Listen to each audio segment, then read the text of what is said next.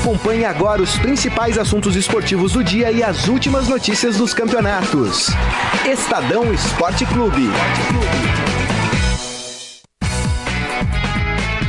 Muito bem, começando mais um Estadão Esporte Clube. Hoje, quarta-feira, dia 29 de maio de 2019. Hoje nós temos visitas ilustres aqui no Estadão Esporte Clube. Nós vamos conversar muito sobre o documentário A História de um Sonho. Todas as casas do Timão. Antes de apresentar os nossos convidados, deixa eu dar um oi aqui pro João Prata. Tudo bem, João? Fala, Grisa. Tudo bom e você? Tudo certo. Bom, agora apresentando os nossos convidados, são os diretores desse documentário, o Ricardo Aidar. Tudo bem, Ricardo? Tudo bem. Bom dia a todos. Seja bem-vindo. E a Marcela Coelho. Tudo bem, Marcela? Olá, bom dia. Tudo bom? É isso aí. E aproveite, mande a sua pergunta, a, a, a sua opinião, enfim é, pelo nosso Facebook, facebook.com barra Estadão Esporte. Por lá está acontecendo a nossa transmissão. Você pode acompanhar e também comentar aqui durante o programa. Bom, é, vou passar para o João fazer a primeira pergunta aqui para o Ricardo, para Marcela, sobre esse documentário, a história de um sonho, todas as casas do Timão. Então, de início, queria, vamos pelo começo. Eu queria saber como surgiu a ideia de contar essa história. Eu acho que aí tem duas histórias. vou contar a minha, depois a Marcela conta dela. Isso que é legal desse filme, que são sempre duas visões. Né? A, a, minha, eu, eu, eu, o primeiro jogo que eu lembro do Corinthians, até denunciando a minha idade, foi de 76, é, a invasão no Maracanã. E eu, revoltado, porque eu era, eu era pequeno e minha mãe não deixou ir com meu irmão mais velho. E eu olhando aquilo, eu lembro até hoje da, da situação onde eu estava enfim, da sala, da televisão tal, e era, aquela imagem para mim foi muito forte, da invasão tal. E, e desde aquela época e depois de 77, estando nos três jogos com a Ponte Preta, né, presencialmente, e no recorde do Morumbi, no domingo, 146 mil pessoas, eu, eu ali tive um contato muito, muito forte e já uma noção da força daquela torcida. Né? E de lá para cá, enfim, a vida trouxe essa, essas coisas inesperadas, né? Essas histórias que eu, que eu vivi como criança eu pude contar como documentarista. Uhum. O, o, documentário ele já foi lançado? Como é que como é que tá? O documentário ontem foi a pré-estreia do documentário. Tá. Ele vai ser lançado dia 6 de junho. 6 de junho. É, em circuito nacional tá. pelo projeto A7, que é uma parceria da Elo Company com a Cinemark, que é para de fato projetar as produções brasileiras, né? Uhum. Ter esse espaço. A gente tem mais de 20 cidades é, espalhadas. A gente tem a programação certinha, tanto nas redes sociais da Canal Azul, quanto da Elo, quanto do próprio, da própria Cinemark. Tá.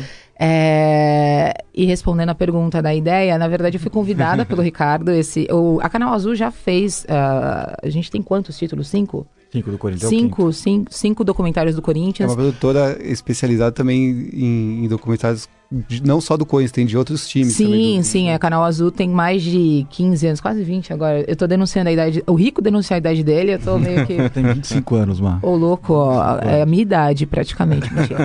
é, e eu tive a oportunidade de participar de algumas produções. Eu comecei na Canal Azul em 2013.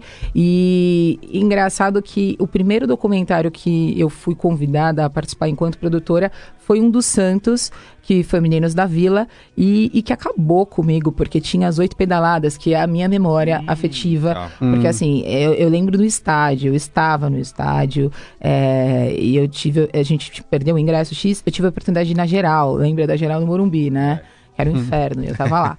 É, e, e aquilo ficou marcado, e eu falei, gente, eu não acredito, eu não, eu não, vou produzir outra coisa que não do Corinthians, porque eu achei que você só fazia coisa do Corinthians e tal, e não sei o quê. E, e foi muito bom. É, essa experiência foi maravilhosa, porque saí do, do Meninos da Vila e fui pro 12 de junho, que foi o quê? Palmeiras saindo da fila em cima do Corinthians em 1993. Eu falei, olha lá, que legal. Bacana isso, né?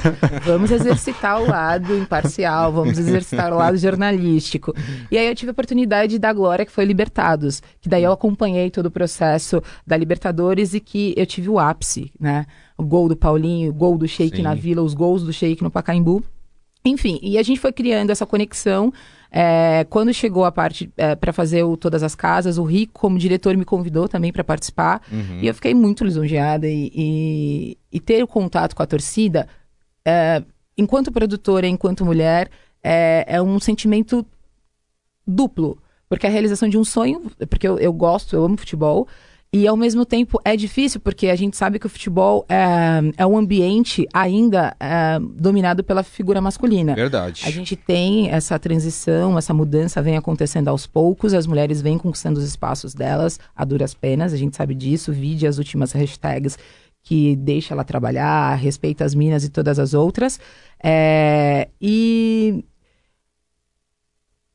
eu tenho muita dificuldade no estádio por conta é, dessa recepção. Às vezes eu sou muito bem recepcionada e na maioria das vezes não. Então, quando eu não estou em ambiente controlado, por exemplo, que é com os nossos entrevistados e tal, é, é muito mais difícil uhum. né, lidar com, com esse ambiente.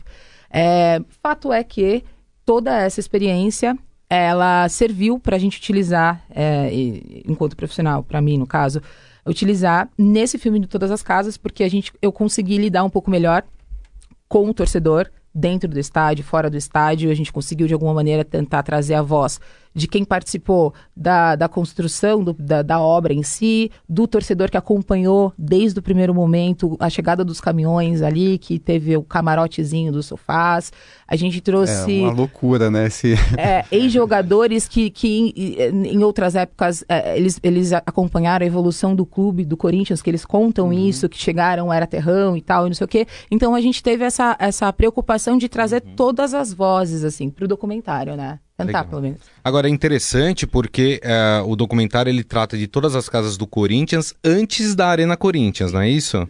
É, eu lembro, não sei se vocês tratam no documentário daquela cisão do Corinthians com o São Paulo, né? Que o Morumbi era a grande casa do Corinthians, né?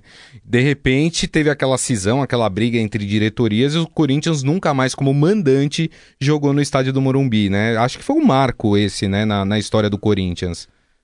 É, eu, eu, posso falar porque eu vivi demais o Morumbi, né? Eu fui muitas vezes no Morumbi e é uma coisa que eu reclamo. Eu, eu, eu por ser né, mais velho que a Marcela, ter vivido outra época do futebol, eu olho para esse, esse filme meio com melancolia, né? A gente estava até conversando antes aqui. É, eu lembro que a gente ia no, no, no, estádio, via com os corintianos e São Paulinos juntos, a gente ficava ali na, na cadeira cativa, tinham grupos que eram amigos e rivais ao mesmo tempo, era muito divertido. Então, uhum. eu tenho muitas saudades desse futebol em que a gente podia com os amigos e que a gente rachava o Morumbi, que aquele era um palco, não era do Corinthians, não era um palco do São Paulo, era um palco da cidade. Verdade. Né? Hoje em dia, cara, é... eu passei uma, um, uma, uma cena surreal indo para a Arena agora, né? no, no domingo, Corinthians São Paulo. Eu passo no Corinthians São Paulo, eram duas horas, estava indo para o estádio bem antes, porque a gente tinha é, uma coisa lá no estádio também, estreia, e de repente para a polícia, aqueles batedores. Eu falei que não, que político vai passar? E passa três ônibus da torcida do Santos, escoltado porque estavam indo para a vila, provavelmente. É. Eu falo, gente, onde é que a gente está vivendo, cara? A gente, os torcedores têm que vir, né? Torcedores organizados. É, é, é, Precisam ser escoltados, escoltados pela polícia. Pela polícia né? pra, pra, pra, então, cara, é, não é nem que as torcidas não podem é, é, é, é, mais conviver no mesmo estádio, não podem conviver na cidade. Não, e o mais grave, o jogo é do isso. Santos ia ocorrer em Santos, não era nem em São Paulo, e eles queriam alterar o horário do jogo, ou o dia do um jogo. ofício para o Ministério Público. Onde chegamos, né, Tru, no futebol, onde chegamos? Exatamente, é a história do, da torcida única, né? A torcida é. única, para mim, representa, não sei na opinião de vocês, a falência do futebol, né? A gente não consegue colocar duas torcidas dentro do mesmo estádio. Sim. Né? É, o, o, documentário tem um trecho que mostra até como, a, como era, era legal na, no Morumbi essa, essa, essa questão de, de, ter duas torcidas, que no Morumbi tinha aquela questão da, da corda que separava as torcidas e Isso. conforme iam chegando no estádio, assim, umas torcidas chegava, chegava em maior número que a outra e ia ganhando mais espaço no, nas arquibancadas e aquilo era comemorado como gol, cada isso. gomo que você ganhava. É verdade. E, eu vivi isso. muito isso. É, eram 12 gols, a gente falava, hoje foi 7-5, hoje, é, hoje foi 8-4. Era um e resultado. A, e a única torcida, eu lembro, na década, no final da década de 70, que dividia o Morumbi com o Corinthians era a torcida do Santos. É. Nem São Paulo, nem Palmeiras. E é também verdade. como mudou esse perfil, né? É. Ontem eu... também foi a. Pode, Pode falar. Não, eu lembro, né? Eu não sou tão velho assim, mas, mas eu lembro muito de, de, por exemplo, em alguns casos, até em clássicos que eu fui, né? Aqui o pessoal sabe que eu sou torcedor do Santos. É, de chegar assim, é, torcida do Corinthians, do São Paulo, os torcedores recepcionarem a torcida adversária, irem num bar, tomar um chopp, alguma coisa antes do jogo, depois cada um ia pro seu lado. Eu cheguei a presenciar isso, e sabe, e ali confraternizando numa boa, falando de diversos assuntos, de política, de música, enfim. Hoje em dia eles não podem se encontrar, né? Eu, aí eu fico me perguntando aonde é que a gente errou? Aonde foi o, o momento em que a gente decidiu que o outro era inimigo dentro do futebol, né?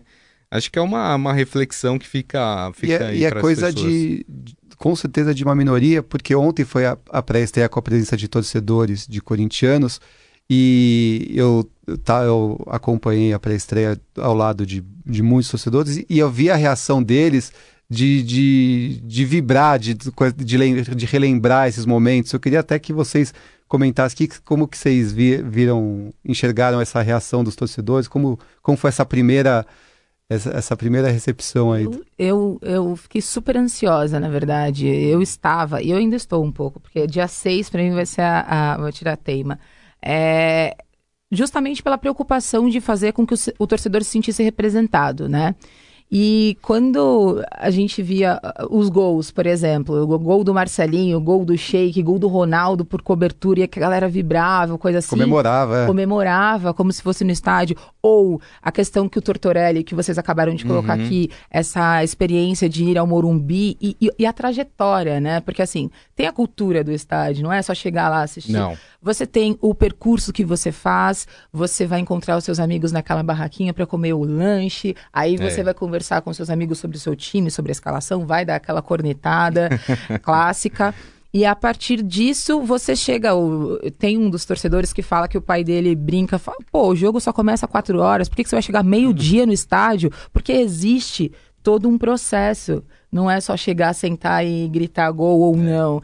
É, então, assim, a gente está falando de, de uma experiência, né? Uhum. É, então, como isso mexe com o torcedor, isso é impalpável. Mexer Verdade. com uma paixão é, é, é, é muito. É, é, gratificante e ao mesmo tempo você fala, cara, teve um torcedor que saiu chorando de lá. Muitos. Não, é. muitos. O, assim, ontem a gente. A primeira vez que a gente viu o filme. No cinema. No cinema. É. Então a gente vê na, na ilha de edição, a gente vê em telas pequenas. E o cinema, isso é muito louco. Você tem 25 anos de carreira, mas o cinema você só vê e só percebe quando vai para a tela grande você vê uma audiência como ontem. E até lá você não sabe se o filme vai funcionar ou não no cinema. É. E ontem ficou muito claro pra gente como esse filme funciona, porque foi uma porrada, foi um impacto. A, a, a, você via na cara da galera saindo da sala o impacto do filme. Teve viola. Não, viola, é verdade. Viola, bandeira, tinha torcida com bandeira. Muito legal, muito legal. E, e, é bacana que o filme lembra aí da, dessas invasões corintianas, né, de, de, várias décadas. Tem desde 1930 na, na Vila Belmiro, né, a de 76 no Maracanã, que eu acho que é a grande imagem, né, que a gente tem uhum. da invasão corintiana, essa do Maracanã. Teve a invasão lá no Japão, né, da torcida do tá Corinthians em, em 2012. Inclusive a gente tem um depoimento aqui de um internauta, o Jorge Luiz Barbosa, que ele falou que ele estava no Maracanã naquele jogo, uh, que a, a, torcida do Corinthians dividiu meio a meio com a do Fluminense, parecia clássico regional. Lembra que a torcida do Corinthians cantava muito alto, e aqui o detalhe que ele falou: as duas torcidas de, entraram e saíram juntas do estádio. Né? A Canal Azul produziu um documentário que é o 1976, o ano da invasão corintiana, e nesse documentário é, é assim, é unânime. Todos os torcedores, tanto os torcedores do Fluminense quanto os torcedores do Corinthians, falam sobre essa recepção, sobre como os torcedores daqui foram recepcionados lá. Eles saíram para beber junto. Os cariocas receberam os paulistas com enorme bom humor. Exatamente. É, então, é, de novo, era outra época é, e a gente perdeu isso. Né? E quando as torcidas torciam para equipes que eram boas, né? de quanto a gente cansou aqui da torcida carioca acompanhar o Santos de Pelé e torcer pelo Santos, né? Exatamente. né? Ou a, na época da democracia corintiana, as pessoas queriam ver o Corinthians pela forma que o Corinthians jogava, né? É, e, a, e, hoje em dia não, né? A gente fica torcendo pro time que é bom se dar mal, né? Porque a gente quer provar que o futebol brasileiro agora é o futebol da força, enfim, aquelas coisas. É, o Michel Caleiro faz uma pergunta para vocês. Ele quer saber qual o depoimento que chamou mais a atenção de vocês no documentário. Eu tenho um, depois eu comento, mas. Difícil, difícil, difícil. Difícil, né, Mar? É porque é uma construção, é, como a gente falou que é, é, a, a construção da narrativa, ela foi feita justamente, ela, a gente entrelaçou tanto que eu não consigo desmembrar. Mas eu tenho, eu, eu, eu tenho um depoimento que é quase um não depoimento, né? Quando tá o Carlão na frente, ah, na frente do Carlão, estádio. E ele tava lá ontem, super Que, é, que ele era uma das pessoas que, que, que participaram e que realmente puseram a mão na massa para construir É. o estádio. E a gente para com a câmera na frente do estádio no dia da inauguração e ele não consegue falar. Ele chora e, e fala: "Pô, olha o orgulho, porque eu construí. Então, o meu depoimento é quase o não depoimento, porque ele quase não consegue Ele falar, ele consegue só falar, chora. Ele fica emocionadíssimo, exatamente. Que ele fala, agora tá aqui, é, nós fizemos, meus colegas e eu. Agora dá pra eles, estarem, pra eles chegarem em Sim. casa e gritar, vai Corinthians, por exemplo. E ele Mas tá é- é- é- embargado, né? E demora 10 segundos, Demora. a fala ele começa a chorar. Então, É, é, a gente até nem conseguiu é, e colocar. o teu, uma- Mar, separa um momento que é difícil. É, é, é assim, é emocionante. Eu não, é, eu, o Rico me conhece, ele sabe que eu sou uma pessoa, eu sou meio chorona é, nas entrevistas, eu choro.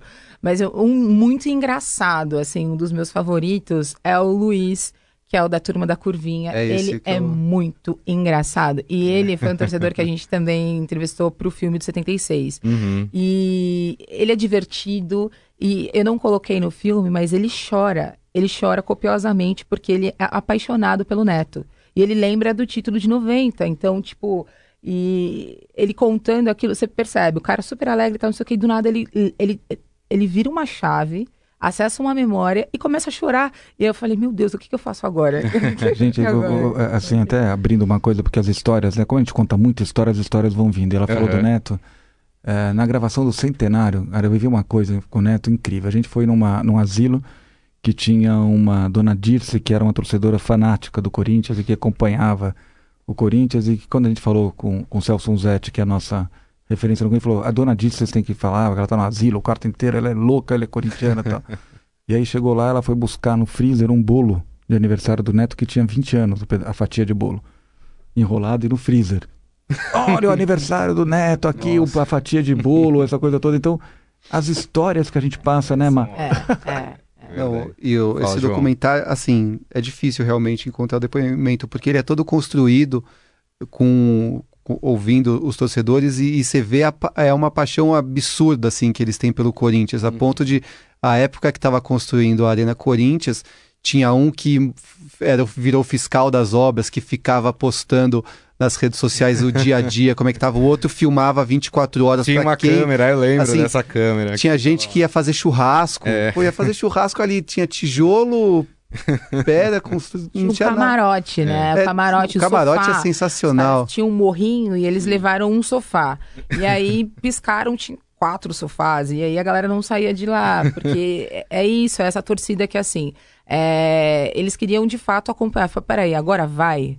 Porque a gente até brinca com isso, a gente Tem começa o muita- documentário assim, porque, ah, depois de tantas maquetes, depois de tantos talvez, será que agora vai? Eu preciso ver para É, crer. é. É isso então que tinha é. gente que não saía de lá. É, e isso que foi legal no filme, porque o estádio em si é um é um patrimônio ali de concreto, né? E, Uhum. É, e, e o que a gente acha que consegue capturar nessa construção do estádio é a alma do estádio, que é o torcedor, Claro, né? Que já estava antes do, do estádio, estava acompanhando e fiscalizando. verdade. Então, eu acho que o documentário é feliz é, mostrando o ponto de vista. é, João falou isso para mim, e é verdade. Né? A, a- a gente passa, a gente conta a construção do estádio do ponto de vista do torcedor que estava em volta, É não de verdade. dentro da obra. Então, é uma visão do torcedor. Acabou vira- virando milhares de mestres de obras, né? Ali fiscalizando e cobrando. É. Gente, vamos erguer rápido E, isso e a gente, é, a gente tem um dos caras também que fala que, que nada foi, na época, nada foi tão acompanhado quanto as obras, porque Aham. era tanto pela, pela questão de tempo, né, que o Corinthians tinha pouco tempo se quisesse ser o palco de abertura da Isso, Copa, isso. mas também pela aflição dos corintianos, pelo amor de Deus, termina logo, porque a gente precisa, fala que agora a gente tem, eu preciso ter esse É. sentimento, como é que é? Verdade. Então. Eu, eu não sei se vocês tratam no documentário, tô que nem vocês, viu, gente? Eu não vi ainda, então eu tô aqui na curiosidade. É, vocês falam do Parque São Jorge também, no, porque, aliás, o Sim. Parque São Jorge, é, as pessoas falavam, o Corinthians não tem estádio. Não, o Corinthians tinha um estádio, né? Que era o Parque São Jorge. É que é um estádio que ficou ultrapassado e não dava para ser utilizado, né? Mas tem um capítulo especial aí do Parque São Jorge. A gente fala, inclusive, é, do campo. do- A gente começa por Lenheiro. A gente fala do campo do Lenheiro, a gente passa pela Ponte Grande e chega na Fazendinha. Ah, Então a gente fala sobre a construção da fazendinha, a gente tem os depoimentos, inclusive, dos ex-jogadores que encontraram ali no, no Parque São Jorge a casa deles, sim, né? sim. Então a gente tem o Zé Maria, é, Tobias, Basílio, o próprio Ronaldo, goleiro, ele, ele, ele, ele lembra, fala, ah, o que eu lembro são os armários de madeira, ele começa a lembrar de coisas, É, detalhes, E né? tem um depoimento que, se eu até vou lembrar, não lembro de quem que é exatamente, eh, que fala que não é que o Corinthians não tinha estádio, é que a torcida do Corinthians cresceu tanto que o estádio que o Corinthians tinha não comportava a torcida. É, é verdade. E por isso que o Corinthians fugiu para outros espaços, ocupou outros espaços, ocupou o Maracanã, o Morumbi, porque a torcida era muito grande. E tem uma. Até lembra, o Corinthians jogou muito também no Parque Antártico. Verdade. Isso, hoje é inimaginável pensar que o Corinthians mandava jogo lá. É, e a gente ganhava. coloca isso também lá. É, e a gente coloca isso, as estatísticas, inclusive E- passadas pelo Celso E, a- Unzelt. é, e, aliás, essa imagem é a imagem que talvez eu, eu, eu, hum, é, fique mais surpreso né, com o que a gente achou, porque é uma imagem de 1929, perfeita, é a primeira imagem em movimento do time do Corinthians. É um Corinthians e Bolonha no, no Parque Antártico. Você vê perfeitamente o, o time e você vê o entorno, como as pessoas se vestiam, os carros, a Casa da Caldeira, isso em 1929. Então, esses filmes ac- acabam trazendo pra gente um resgate da cidade, né, da nossa memória. E era Não quase é um do evento de corintiano. gala, né? As pessoas É. se arrumavam como se estivessem numa missa de domingo, né? Pra assistir um jogo super de futebol. super É. elegantes. É verdade. É, queria fazer uma pergunta para vocês dois. É, e agora é a hora que a gente coloca vocês um pouco na fogueira. É, é, qual estádio para vocês? é, claro, hoje é a Arena Corinthians, mas foi mais importante na história do Corinthians, o Morumbi ou o Pacaembu? Eu vou falar. eh, O, o Morumbi, em relação a conquistas de títulos, eu acho que o corintiano foi mais feliz no Morumbi. Os números mostram isso. Tá. E se sentir em casa, eh, até pelos depoimentos, no, no, no Pacaembu. Eh, e você sabe que assim, esse filme ele durou quatro anos e um pouquinho Nossa. pra gente, pra gente terminar. Então, a gente começou a filmar em 2014 no jogo de despedida do Corinthians enquanto mandante no Pacaembu, que foi contra o Flamengo. Tá. E nesse dia, é, a, a gente estava perguntando qual era o sentimento de deixar a casa e tal, e as- algumas pessoas estavam muito empolgadas. é, ah, não, que legal que agora a gente vai ter nossa casa, mas eles, eles não tinham se dado conta ainda do que estava acontecendo ali. Outras estavam extremamente melancólicas, saudosistas. Ah, não, o Pacaembu sempre vai ser a casa do Corinthians. Então, assim, a gente pegou a trajetória durante esses quatro anos como o torcedor corintiano o, o torcedor corintiano criou uma identificação com a Arena Corinthians. Porque Tá. até o primeiro ano também existia uma certa resistência. Uhum. É, muitos, quando eu entrevistava, também falava que ah, né, o Pacaembu vai ser sempre a casa do Corinthians, me sentia muito mais em casa e tal. E como esse discurso foi mudando, como o, o torcedor foi se sentindo mais em casa, como ele passou a ter esse hábito que a gente falou, essa, essa cultura do estádio Ah. de chegar, encontrar o lugar, assim, o reconhecimento, Entendi. né, da casa Uhum. nova. Então ele já sabia ali, opa, aqui tem um churrasco, vou deixar meu carro em tal lugar, vou encontrar em tal lugar com os meus amigos. E isso foi nesse processo, no decorrer do filme, a gente acompanhou muito Legal. é, a flor da pele mesmo. E eles pegam pesado nessa hora que eles botam a Donirã cantando Saudosa Maloca com imagens ali da, da torcida, da preparação pro último jogo, que dali mu- muitos, tor- é, muitos ali, né, que estavam assistindo choraram nesse momento. Imagino, imagino. Agora, você sabe que entre Morumbi e Pacaembu, eu tava pensando, assim, a gente tem uma, eu tenho uma dedicação, obviamente, muito maior com o Pacaembu, Uhum. né, sendo corintiano, do que com o Morumbi, embora eu tenha visto títulos do, do Morumbi, mas eu considero que os dois principais títulos do Corinthians é, não são nenhum dos mundiais. Né? Eu considero que os principais títulos do Corinthians é o Paulista de 77, que tirou o Corinthians do jejum e tem uma importância enorme na, na história do time, e a Libertadores, que foi, obviamente, o degrau pro, pro Mundial, que o Mundial são dois jogos, né? É muito mais difícil ganhar a Libertadores. E cada um foi conquistado é, é, é, é, num estádio, né? Então eu acho que as grandes conquistas do Corinthians estão divididas em termos de importância. O Pacaembu foi o palco da Libertadores e o, e, e o Morumbi o, o, o, o palco do final do jejum. É. O Michel falando que o avô dele assistiu um jogo do Corinthians no Palestra Itália e que ele foi de terno. Ai, maravilhoso, gente. Assistiu o jogo. Agora, uma outra pergunta que eu, que eu tenho para vocês. Vocês estão acompanhando, vocês acompanharam essa mudança do Corinthians de casa. É, muito se fala também numa mudança no perfil do torcedor hoje da Arena Corinthians. Vocês conseguem perceber essa mudança de perfil ou não? Ó, oh, é, eu o início da Arena Corinthians, hum. é, a proposta talvez, até por conta da, da mudança no futebol, se a gente for parar para analisar, né? O Corinthians ele também teve que se atualizar por conta de um padrão que foi exigido. Sim. Então, já que eu tô, estou construindo uma casa, ele tem que, ela tem que ser é, moderna de acordo com esses padrões. Uhum. Óbvio que isso, assim como tudo no futebol, e aí a gente tem essa divisão, uh, esse saudosismo, e tem o futebol moderno, a gente tem é, é tem que buscar esse equilíbrio, é, ele custa e ele é caro. E, consequentemente, é, algumas pessoas não conseguem acessar o estádio. E não só na Arena Corinthians. Se a gente for pegar as grandes arenas, se a gente Sim. for analisar os valores dos ingressos, o valor que você pagava no Pacaembu e o valor que você paga na Arena é completamente diferente. Claro. Até porque a, o que você tem na Arena, você não tem no Morumbi, por hum. exemplo. E, e, e talvez Talvez não. É claro uhum. que isso também mudou do início da arena, do primeiro ano da arena para cá. Uhum. É, então, existiu sim uma certa resistência. Muitos torcedores falavam que não, tinha, não conseguia pagar o ingresso e tal. O Corinthians, enquanto time do povo e, e, e, que, enfim, isso pode gerar até outras polêmicas, mas entendeu, falou, pá, peraí, meu, o meu torcedor, uh, quem me representa tá ficando de fora, não pode acontecer isso, vamos lá. O que, que a gente consegue fazer? Existem setores mais populares uhum. e eles estão trabalhando de alguma maneira para trazer de volta a galera. Então, é, se você for hoje na arena, você consegue perceber essa. Que, que eu me sinto no Pacaembu.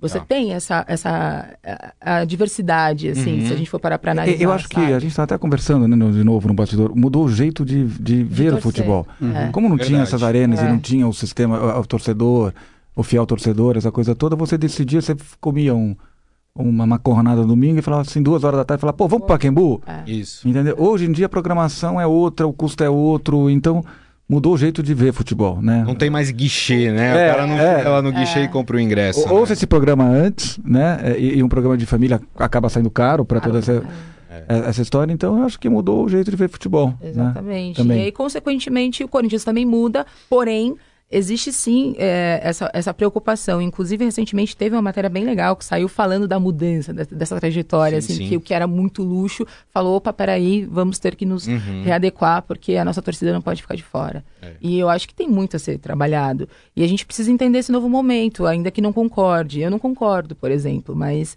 é uma coisa que está aí. Eu não posso, a gente não pode lutar contra. A gente claro, precisa entender como que a gente lida com isso da melhor maneira. Verdade. João, dá tempo da gente fazer mais uma pergunta antes de encerrar o programa? Bom, eu, é, voltando ainda para a noite de ontem, eu, eu notei que assim o, o filme ele vai, o, o torcedor ali ele vai crescendo, vai, vai se empolgando junto com o filme. E eu acho que o, um personagem que a gente que, que para mim é o protagonista do filme é esse torcedor da curvinha, que assim ele aparece a primeira vez, ah, tudo bem. A segunda, o pessoal vai rindo. A terceira, teve uma hora, aplaudiram o torcedor quando ele falou que vendia, que ele ficava ali perto do bar, que pegava cerveja. É...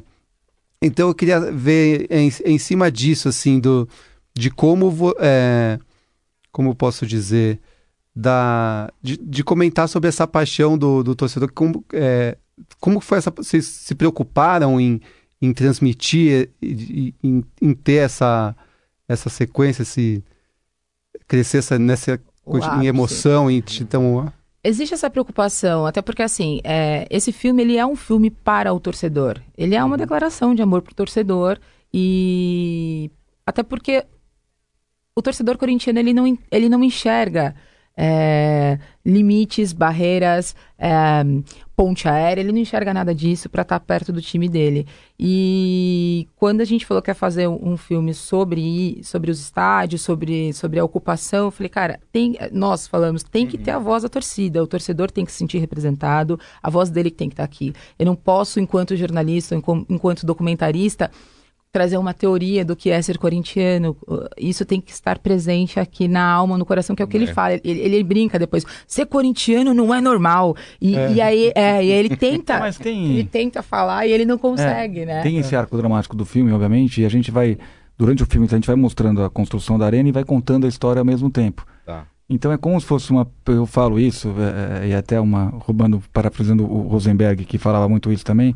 É quase uma peregrinação até chegar na Terra Prometida. Né? Então a arena é a Terra Prometida e você teve uma peregrinação. Verdade. Né? Então eu acho que o filme mostra isso, é uma peregrinação. É isso aí. Gente, então, ó... Só, só a última fala, coisa, o último João. detalhe, eles conseguiram fazer o André Sanches dar risada. isso é, um, é, esse pra é um mim feito, é o ápice do é. filme. É, então, alguns frames registrados aí na, pra eternidade.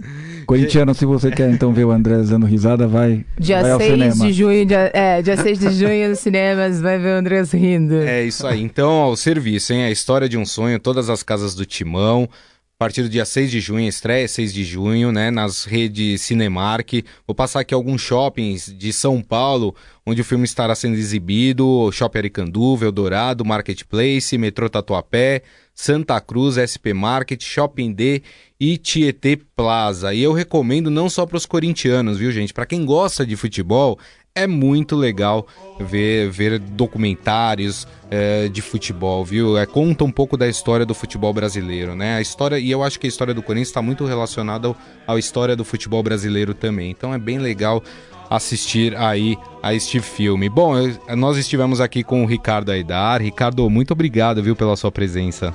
Muito obrigado, obrigado para você. E com a Marcela Coelho. Muito obrigado, viu, Marcela? Obrigada, obrigada pelo convite. Espero que vocês gostem do filme. Assista. Vou assistir. Inclusive, pegando esse gancho, você que é Santista, a gente teve um filme do Santos também que tá maravilhoso, que Opa. também traz essa questão uh, de arquivo, de memória afetiva. Legal. Tá bem legal. Vou atrás. Sim, faça isso. Obrigada, gente. João, mais uma vez, muito obrigado, viu, João? Grisa, valeu. É isso aí. Eu agradeço a, a, todos vocês que estiveram aqui conosco no programa, mandaram suas perguntas, seus comentários aqui. Lembrando que o daqui a pouco esse programa aqui virá podcast, viu, gente? Então vocês podem baixar e ouvir pelos aplicativos da Deezer, do Spotify, do Google Podcasts. Para quem é usuário de aparelhos Apple, pode também baixar pelo iTunes, beleza? Então amanhã, meio-dia, o Estadão Esporte Clube estará de volta. Um grande abraço a todos. Tchau. Você ouviu Estadão Esporte Clube.